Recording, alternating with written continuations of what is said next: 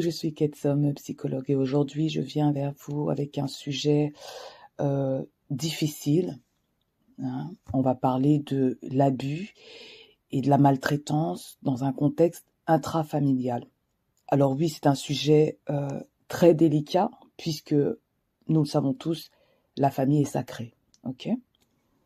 Mais lorsque la famille devient dysfonctionnelle, devient toxique pour la personne donc victime, quelles sont les conséquences lorsque cette famille refuse à la victime le statut de victime? Alors ici, on va rester donc dans un contexte familial. Donc je parle ici de violence euh, intrafamiliale. Donc ça peut être, j'espère que euh, YouTube ne va pas me censurer puisque voilà, c'est compliqué de parler de sujets délicats sur YouTube. Mais bon, je vais essayer de contourner ça. Il s'agit de toutes sortes de maltraitances. Ok, j'avais déjà euh, fait une vidéo sur les maltraitants. Je pense que ça avait, à voir en plus avec euh, euh, Kevin Samuels pour reconnaître les signes donc de, de, de personnes qui risquent d'être abusives. Mais bon, là, on reste donc dans un contexte intrafamilial. Ça peut être de la violence, et bien sûr, elle peut être physique, psychologique, euh, sexuelle, sachant qu'elle est toujours psychologique. hein. Donc, quand elle est sexuelle ou quand elle est physique, il y a toujours de la violence psychologique avec. Mais il peut y avoir de la violence psychologique, émotionnelle, sans qu'il y ait du physique et du sexuel. Ok? Elle peut se trouver dans la fratrie. Ok? Donc, un frère ou une sœur qui violente un autre frère ou une autre sœur. Elle peut être aussi de l'ascendance à la descendance, donc un père qui a des ou une mère hein, qui a décidé de maltraiter soit tous les enfants, soit un seul enfant. Bien sûr, il peut aussi s'agir de violences conjugales et les enfants sont témoins. Donc ici, il s'agit euh, d'un sujet très délicat puisque la famille, donc, elle est sacrée, mais la famille est également problématique et euh, dangereuse pour certaines personnes. Donc, je vous prie, s'il vous plaît, de traiter ce sujet avec le plus de respect possible. Ok? Cette vidéo n'est pas facile pour moi puisque on a tous connu des personnes qui ont vécu cette violence intrafamiliale. Ok? Euh, Donc, cette violence, que ce soit même euh, de manière indirecte, a eu un effet, euh, voilà, sur moi et comme sur tant d'autres. Ok? Mais je tiens à, à- à dédier cette vidéo à une de mes clientes parce que actuellement elle est en plein dedans. J'ai beaucoup de sympathie pour elle et je pense beaucoup à elle. J'ai également en tête une, une amie qui est très chère à mon cœur, qui a aussi vécu de la violence dans l'intrafamilial. Donc c'est un sujet qui me touche. Donc autant il y a cette sacralisation de la famille, donc cette euh, intime de la famille, autant cette justement sacralisation euh, peut être donc cachée du regard et lorsque le regard extérieur n'a pas du tout accès à l'intérieur, donc à ce qui se passe dans la famille, cela peut permettre une violence et la répétition de la violence puisque personne n'a accès à ce qui se passe dans cette famille. Ok? Donc, on sait que le risque de violence est bien plus, bien plus élevé euh, lorsqu'on a affaire à un groupe fermé, ok, et que l'exogroupe, donc ici le regard extérieur social, n'a pas accès à ce qui se passe dans l'endogroupe, ici la famille. Donc, clairement, la possibilité d'un contrôle extérieur, c'est quelque chose de très important. Ce contrôle extérieur doit euh, être fait de manière en plus très très réfléchie pour ne pas mettre en danger là où les victimes. Donc c'est super compliqué parce que il suffit d'une petite erreur et la victime peut en vouloir euh, à ce regard extérieur qui n'a pas compris qu'elle était attachée à cette famille. Aussi dysfonctionnelle soit-elle, c'est notre famille. Ok? Et euh, il n'y a pas plus dangereux qu'une personne qui se retrouve ostracisée de sa famille. Donc il faut faire très très attention. Car une fois ostracisée, cette personne risque un passage à l'acte. Donc, elle peut éventuellement se mettre en danger. Donc ici, je dédie également cette vidéo à tous ceux qui se reconnaîtront voilà, dans mes propos et vraiment, j'espère que je n'aurai blessé personne. Hein. Euh, mais voilà, j'ai beaucoup d'affection pour ces personnes qui vivent dans des contextes dysfonctionnels et qui ne savent pas comment se protéger et en même temps euh, comment ne pas être ostracisé de cette famille qui a de l'importance pour elle. Et c'est l'une des raisons d'ailleurs pour lesquelles les gens gardent le secret du dysfonctionnement, le secret euh, de l'abus et de la maltraitance pendant très très longtemps. C'est parce qu'ils ont peur quelque part de euh, de venir mettre le déséquilibre dans cet équilibre, aussi dysfonctionnel soit-elle dans la famille, c'est l'équilibre, c'est le normal de cette famille-là. Et donc on n'a pas envie d'être celle qui va être pointée du doigt pour euh, pour être venue foutre le boxon dans cet équilibre. OK?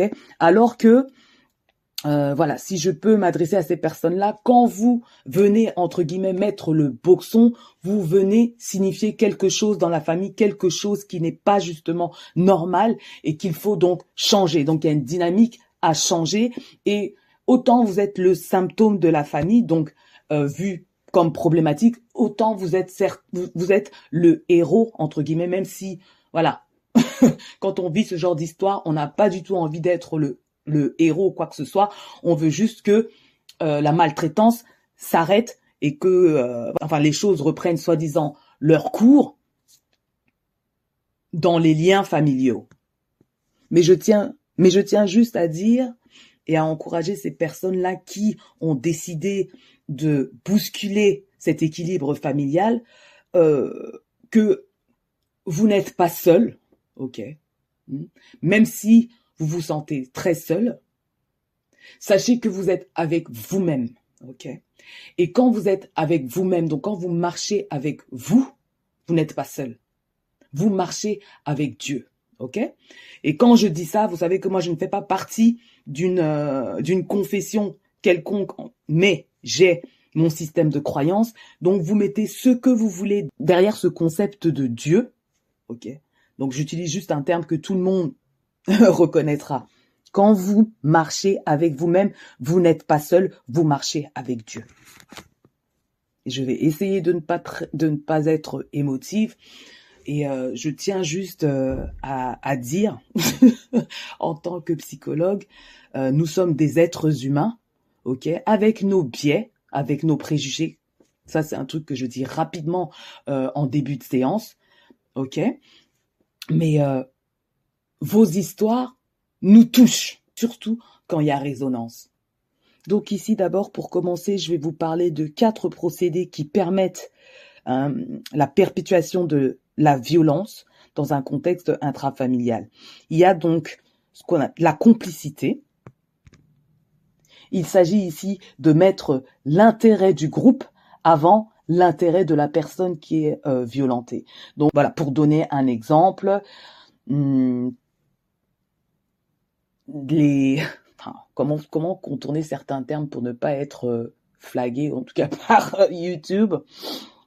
Voilà, dans les églises catholiques, hein, ces enfants qui ont été transgressés, voilà, on a gardé le silence parce que c'est l'intérêt du groupe, c'est l'intérêt de l'institution qui compte. Un autre procédé, c'est la solidarité. Donc la solidarité au groupe par rapport à l'extérieur qui est vu comme ennemi. Ici, on peut justement prendre comme exemple ce que vous appelez donc la communauté noire. Donc il se passe des choses et, moi je voilà, je vous ai déjà dit que moi je ne je ne souscris pas à ce terme-là parce que pour moi, il n'y a pas de communauté noire, en tout cas ici en Europe. Il y a des communautés nationales et puis vraiment, c'est surtout la famille. OK? Voilà. Mais donc, si dans la famille, on considère la société comme ennemie ou des institutions sociales qui euh, seraient et qui sont hein, de toute façon, euh, en tout cas, porteurs de préjudice, on va peut-être vouloir protéger notre frère qui euh, qui nous maltraite de la police, par exemple, puisqu'on on aura peut-être peur que la police vienne tabasser euh, notre frère, je ne sais quoi, avec tous les préjugés que nous-mêmes nous avons sur certaines institutions euh, sociales, ok? On peut aussi avoir peur, c'est-à-dire même pas la victime, mais la famille peut avoir peur justement que la police vienne voir ce qui se passe dans la famille, la police avec tous ses préjugés sur, euh, je sais pas, notre culture familiale ou par rapport à notre phénotype. Ok? Il y a aussi euh, le procédé donc de la menace. Ok? Donc la personne victime peut être menacée de, de voilà menacée qu'on lui fasse, qu'on lui enlève la vie. Et donc euh, voilà, de peur que ça se réalise, elle préfère garder silence. Ok? Ou on peut aussi menacer un proche à elle, et donc elle préfère garder le, silence plutôt que de mettre en péril sa vie ou celle de quelqu'un d'autre. Le dernier procédé, donc, c'est la désinformation. Et dans ce, dans ce procédé, euh, le, le bourreau, si vous voulez, joue sur la perception de la victime.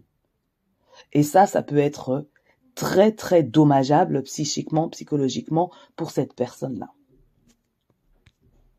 puisque cette personne peut commencer à questionner sa réalité et donc questionner sa santé mentale. Pour illustrer cet exemple, nous on a nos formateurs qui nous ont souvent donné euh, cet exemple qui est super parlant en fait, c'est euh, donc une fille qui, euh, je sais pas moi, euh, peut-être tous les dimanches, qui va à la piscine avec son papa et à la sortie de la piscine, à la cabine d'essayage, eh bien son papa la viole. Et ensuite, il ne parle jamais de cet abus-là. Il ne parle jamais de ce qui s'est passé. Et donc, la fille commence même à penser qu'elle rêve ce moment-là, que ce moment-là n'est pas réel. Puisque il n'y a personne pour mettre de la réalité, c'est-à-dire que pour valider notre expérience, on a besoin de quelqu'un. Quelqu'un doit la valider avec nous.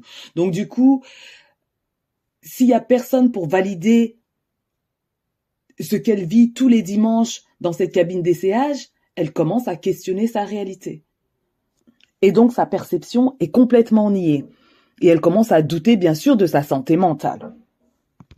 Ce qui veut dire que, enfin on reviendra là-dessus, mais ça veut dire que si jamais euh, ce mécanisme, c'est-à-dire de, perception niée, est vécu très tôt et maintenu dans l'enfance, l'enfant peut faire état d'une psychose hein, et risque de questionner toute sa réalité. Et voilà pourquoi la fonction du tiers est indispensable pour confirmer notre réalité. Et ça, voilà, beaucoup de femmes l'ont compris et c'est pour ça que euh, on voit souvent dans, dans, certains posts, surtout dans les réseaux sociaux, dès qu'il y a quelqu'un qui vient raconter son histoire de maltraitance, euh, la plupart des femmes, en tout cas, répondent rapidement je te crois. Donc on essaye justement de reconnaître ce statut de victime à cette personne euh, qui vient raconter sa réalité. Ok? Donc cette tierce personne qui vient de l'extérieur sera peut-être cette personne qui va pouvoir dénoncer les faits de violence. Mais maintenant, la question de la dénonciation, bien sûr, n'est pas du tout à prendre à la légère. Et euh, voilà, il est possible aussi qu'on ne soit pas euh, reconnu dans cette dénonciation et il est possible aussi qu'il y ait des répercussions à cette dénonciation. Donc c'est quelque chose qui doit vraiment être réfléchi.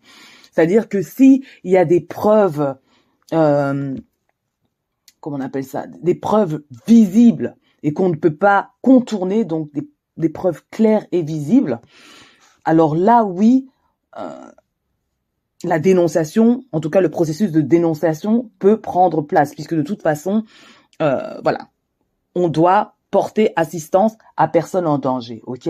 La, la difficulté, c'est que les preuves ne sont pas toujours visibles. Ok, donc quand on parle de preuves euh, visibles, donc ce sont des traces sur le corps, hein, des échymoses, des hématomes. Voilà, là on parle plus de violence physique. ok? Alors que ce n'est pas du tout la seule maltraitance, ok? Il y a la maltraitance psychologique qui ne laisse pas spécialement de traces, ok, mais qui fait beaucoup de dégâts. La maltraitance, euh, c'est voilà, peut aussi ne pas laisser de traces. Mais surtout, la question à soulever, hein, quand là, il s'agit de mineurs. Hein. Ici, on parle de mineurs, alors que bien sûr, il y a aussi des personnes majeures, en tout cas, qui vivent les répercussions de ce trauma. On reviendra là-dessus.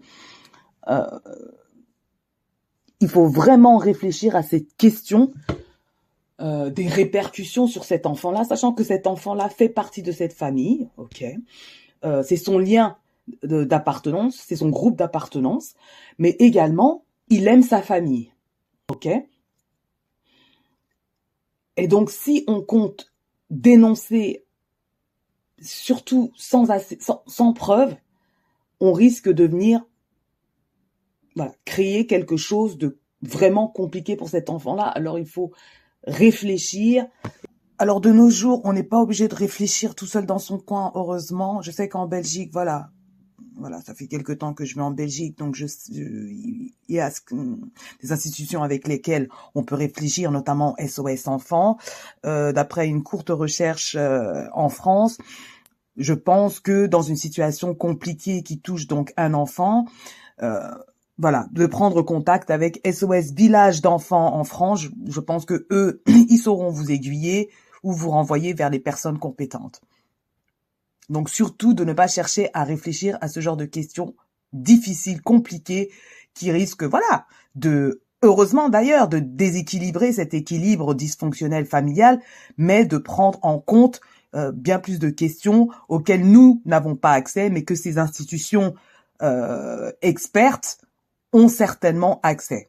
Voir avec l'enfant, voir surtout si euh, les ressources de l'enfant, parce que il y a des familles enfin, il y a des enfants qui ont, voilà, des grands-parents sur qui euh, ils peuvent compter, peut-être une tante, peut-être un oncle, donc d'essayer de voir ces ressources familiales pour qu'il, pour que ce lien-là subsiste. Parce que, comme je disais au début, il n'y a rien de pire qu'une personne ostracisée, ok?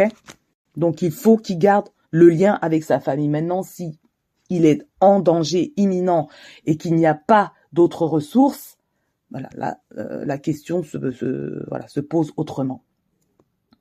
Donc, s'il n'est pas possible de dénoncer parce qu'il n'y a pas de traces, alors on va peut-être plutôt passer par l'énonciation, ok? Et l'énonciation donc veut dire quelque part de euh, dénoncer les soupçons de maltraitance sans accuser ou dénoncer une personne, ok C'est-à-dire que s'il y a une personne, donc le bourreau, donc en tout cas le, le coupable de maltraitance et euh, on soupçonne un coupable, ok, qui fait partie d'une famille, de venir énoncer ce problème-là à toute la famille, ok? Comme ça, il y aura une vigilance familiale, ok? Donc tout le monde sait que tout le monde sait, donc tout le monde va faire attention à tout le monde. ce qui peut permettre donc euh, d'empêcher le risque du passage à l'acte, ok, du passage à en tout cas un risque ultérieur de passage à l'acte, puisque le passage à l'acte a peut-être déjà eu lieu, ok. Et donc, si on reprend les quatre procédés qui permettent donc la perpétuation des violences euh, dont, j'ai fait euh, état, c'est-à-dire la complicité, la solidarité, la menace et la désinformation. Donc certaines personnes se retrouvent dans euh, ces procédés-là et ne n'ont pas le courage de venir mettre le déséquilibre dans cet équilibre dysfonctionnel de la famille. Et c'est pour ça qu'ils gardent le secret. Combien de temps? Combien de temps cette personne va pouvoir garder ce secret-là? Un jour ou l'autre, les secrets, de toute façon, ils existent pour sortir du secret. Voilà. Les secrets sont intenables et les secrets ont des répercussions dans le transgénérationnel. Enfin, voilà. Donc à un moment donné, le secret va sortir. Mais quand il sort, qu'est-ce qui se passe? Hmm? Si on est dans un procédé donc de solidarité hein, au groupe par rapport à l'extérieur qui est vu comme ennemi et que la victime a décidé d'en faire part à l'extérieur puisque l'intérieur, la famille, est incapable de, de la reconnaître en tant que victime. Reconnaître, ce n'est pas simplement, ok, admettons, ou ok, il s'est passé ça, point. Non, reconnaître, il faut qu'il y ait donc donc la reconnaissance euh, de l'acte, de la maltraitance, mais aussi qu'il y ait réparation. Et donc, quand il n'y a pas réparation de la famille, hein, donc quand la famille ne se met pas au travail, ça peut être vécu pour la victime comme une reviviscence en fait du trauma, ok? Comme euh, donc un trouble du stress post-traumatique. Elle revit ce trauma-là plus la trahison de sa famille, ok? Et donc là, on peut entrer dans une euh, dans une période de sidération, c'est-à-dire cet état de choc émotionnel qui nous paralyse et c'est-à-dire qu'il n'y a plus d'alignement entre le corps et l'esprit, c'est-à-dire qu'il y a cette euh, cette séparation du corps et de l'esprit parce que on ne sait pas comment agir, comment réagir à autant de violence psychologique en fait. C'est-à-dire que la victime peut avoir gardé le secret pendant longtemps euh, en se disant justement que la famille ne va pas supporter la dénonciation du secret, ok, ne va pas supporter le secret qui sera mis à jour, qui sera mis sur la place publique, si vous voulez, donc que le regard extérieur sera capable de venir voir ce qui se passe à l'intérieur.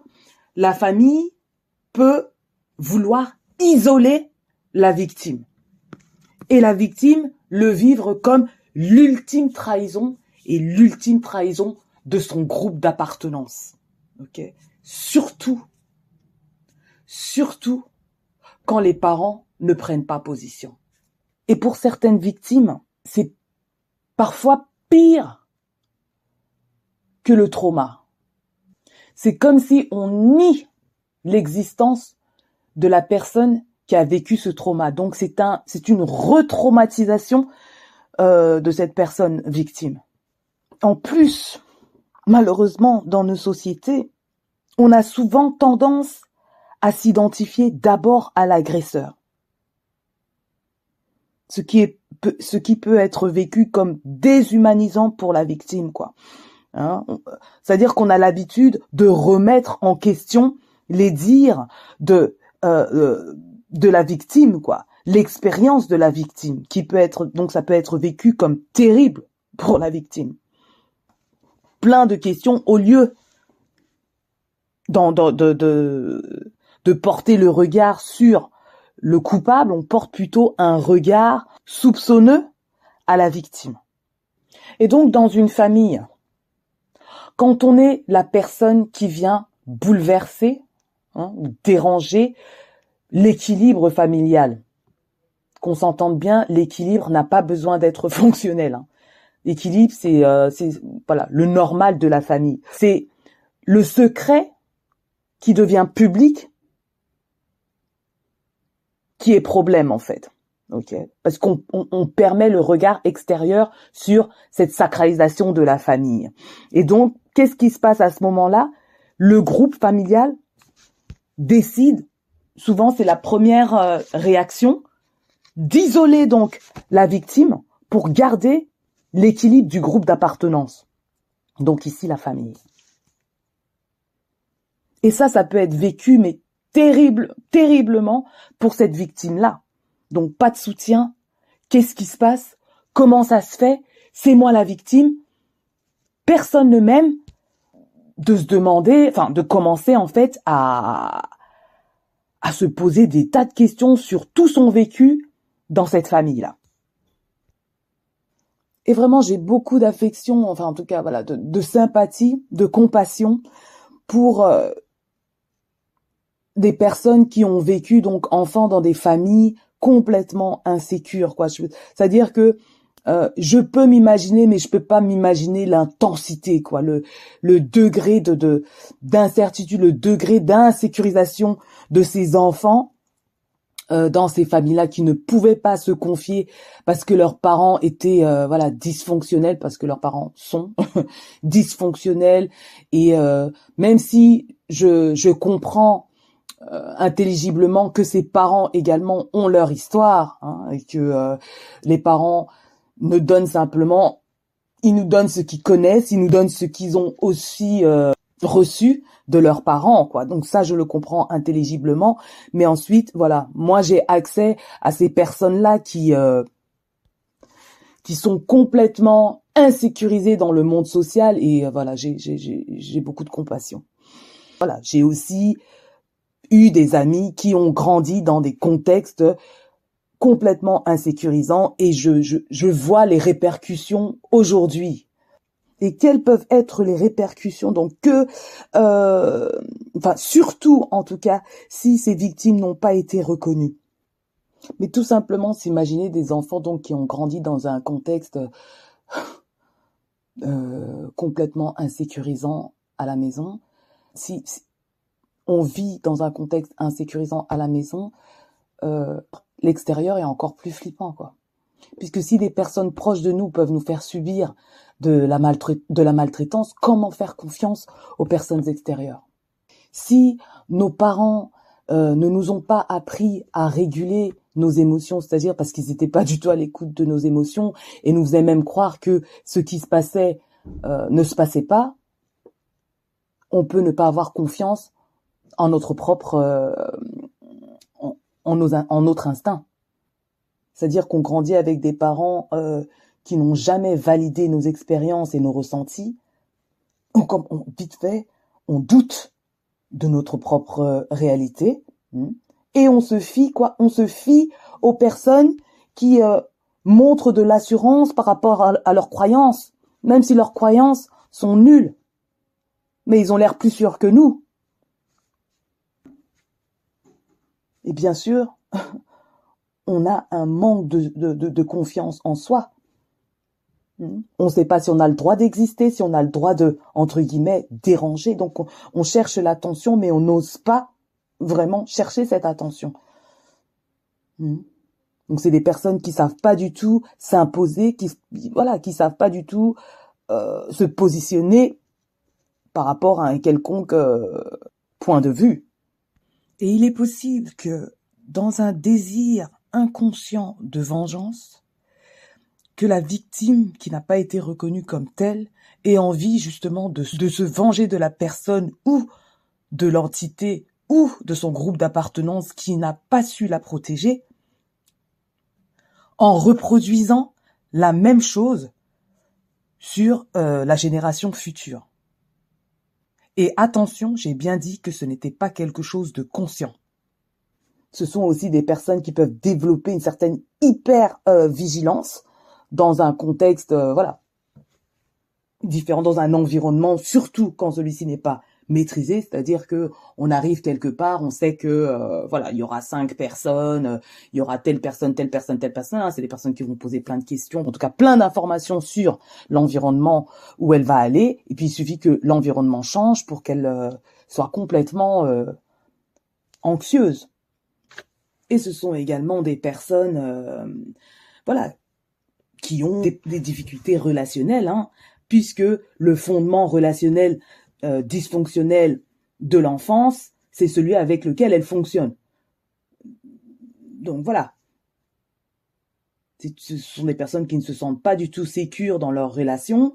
Elles ont tendance à les saboter, hein, puisque de toute façon, ça va se terminer euh, comme ça pour elles. Elles savent déjà que ça va se terminer comme ça, donc du coup, elles auto-sabotent leur euh, leur relation.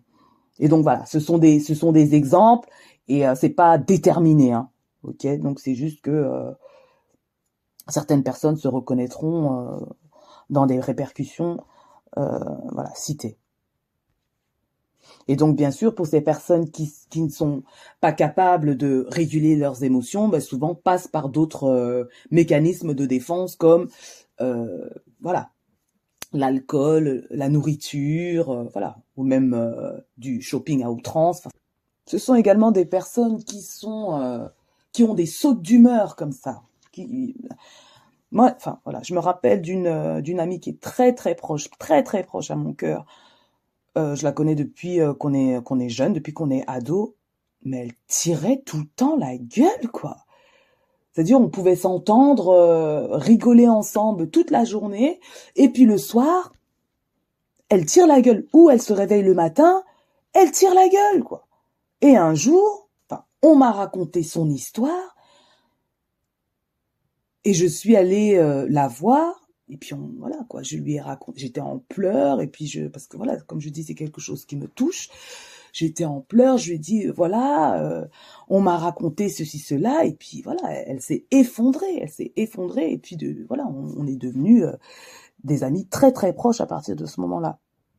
Mais donc voilà, j'ai fait cette vidéo parce que comme je vous dis, je pensais à une cliente à moi qui vit donc ce tourment actuellement et je voulais quelque part lui faire savoir qu'elle ne marche pas seule et que euh, elle est dans mes pensées. Et je voulais aussi qu'elle sache que euh, voilà elle, a vraiment quelque chose à apporter à la société. Donc aujourd'hui elle a malheureusement un travail psychologique à faire. Donc euh, c'est un travail lent et long mais vraiment qu'elle aura, elle a quelque chose à raconter. Elle a vraiment quelque chose à raconter, donc j'espère qu'elle va traverser ça, quoi, et qu'elle va pouvoir, en tout cas, voilà, qu'on va continuer de travailler ensemble. Et euh, voilà, si vous pouviez lui apporter un certain soutien ici, donc soyez vraiment, voilà, je vous prie d'être euh, soutenant dans vos dans vos commentaires puisque malheureusement il y a beaucoup de gens qui vivent la maltraitance dans la famille et qui ne sont pas reconnus donc euh, comme victimes. Moi ici, je vous reconnais, je te reconnais comme victime, ok? Mais voilà, ça ne, te, ça ne détermine pas ta vie. Au jour d'aujourd'hui, tu as un travail à abattre, quoi.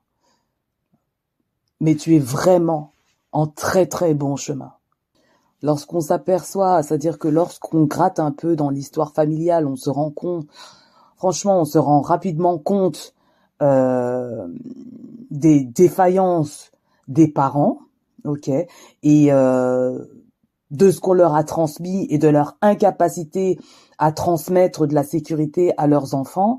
Mais ici, il s'agit de la victime, donc je vais pas chercher à leur trouver des circonstances atténuantes. Il s'agit ici des victimes et donc normalement la famille doit absolument se mettre au travail euh, pour que voilà pour que ces liens d'appartenance soient maintenus. Maintenant, si la victime si la victime a besoin de s'éloigner, mais franchement voilà c'est quelque chose que moi je soutiens hein, de s'éloigner, de prendre littéralement du recul pour pouvoir se recentrer sur soi-même, être là avec soi-même, ok, pour pouvoir à un moment donné euh, redéfinir son histoire familiale, redéfinir les liens d'appartenance, même choisir son nouveau groupe d'appartenance pour pouvoir donc évoluer, hein, euh, et que cette histoire donc d'abus ne, ne soit plus qu'une histoire, ok? Qu'elle ne, qu'elle ne détermine plus l'après. Voilà, dites-moi ce que vous avez pensé de cette vidéo et on se capte à la prochaine. Peace.